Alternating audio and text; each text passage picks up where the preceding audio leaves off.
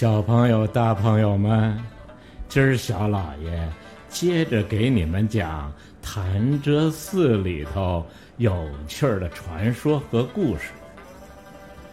很多人都知道，潭柘寺里有两棵特别粗、特别大的银杏树，俗称啊“白果树”。不知道哪个朝代哪位高僧大德种下的这银杏树，它沐浴着佛光，守候着寺院，并且呀，越长越粗，越长越高越大，伴随着寺院走过了千余年光阴。皮户阁前东侧那棵古银杏树。在清朝时，乾隆皇帝还亲笔，也就是御笔亲封为帝王树。有种说法，说它植于唐代贞观年间，已有一千四百多年的树龄了。准确的种植年代已无从考证，但无疑。已成为潭柘寺历史的象征，皇家寺院的标志。为什么叫帝王树呢？相传呀，在清代的时候，没有一朝皇帝登基，就从这树根底下滋出一只新芽来，一根新枝儿，逐渐呀。与老树合为一体。可每当有一皇帝驾崩的时候，这树上便会有一根树杈咔嚓折断了。你说他的生存凋落与帝王更新更替存在着极其巧合的联系，因为啊，此树有灵性。乾隆爷御封为帝王树，在毗卢阁的西侧那棵呢，叫沛王树，也有千年树龄了。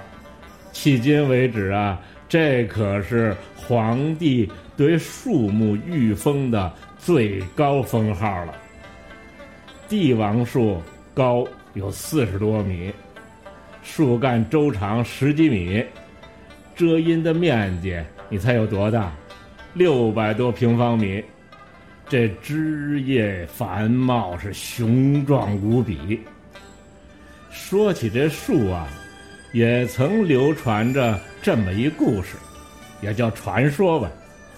在很久很久以前呀，北京城里头有一家专烧瓷器的店铺，生意兴隆。说有这么一天，有一个一身灰褂的这么一僧人来这儿化缘。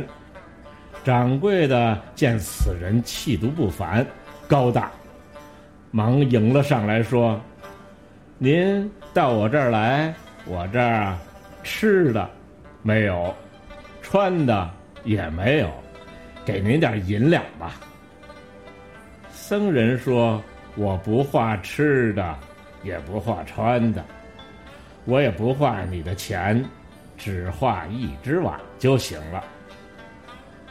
掌柜的说：“这好办呀，我这店里头有的是碗，你随便挑吧。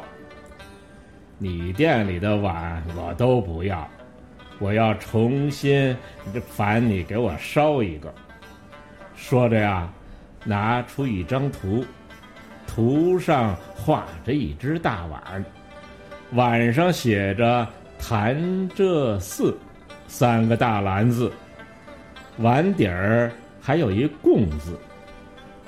这老板想，反正每天都开窑烧活，多烧一碗也无所谓，还行了善，说得嘞，烧好了您来取就成了，定好了日子，到时候您可得来取啊。说完，这僧人呀告辞了。伙计们按这图啊，还真做了一大泥碗，一大泥坯。然后呢，给他推进了窑进行烧，烧了三天三夜。等一开窑的时候，大伙儿可傻眼了，惊呆了。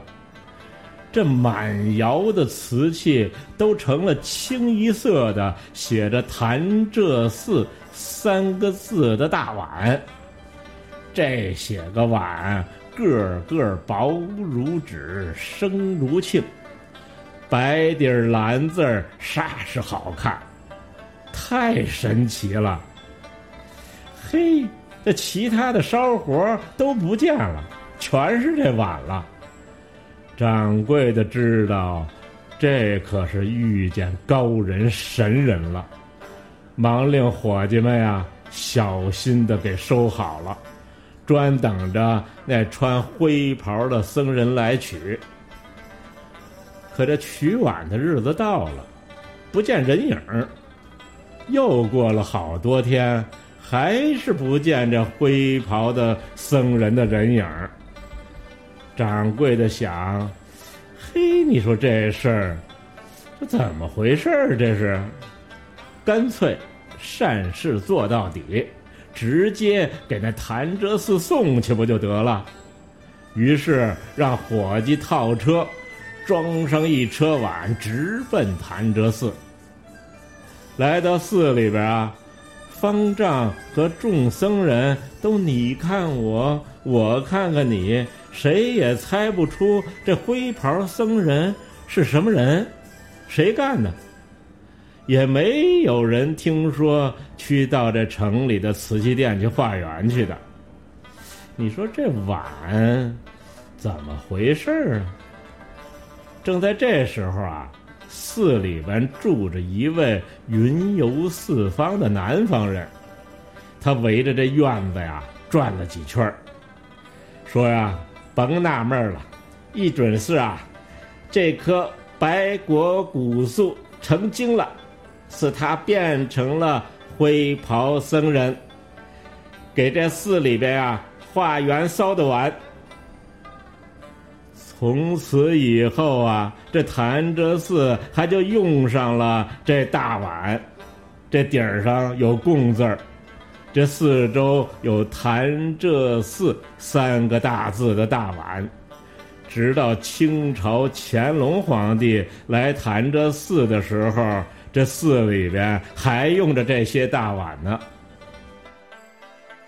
今儿啊，小老爷先讲到这儿，明儿小老爷呀，接着给你们讲有趣儿的故事。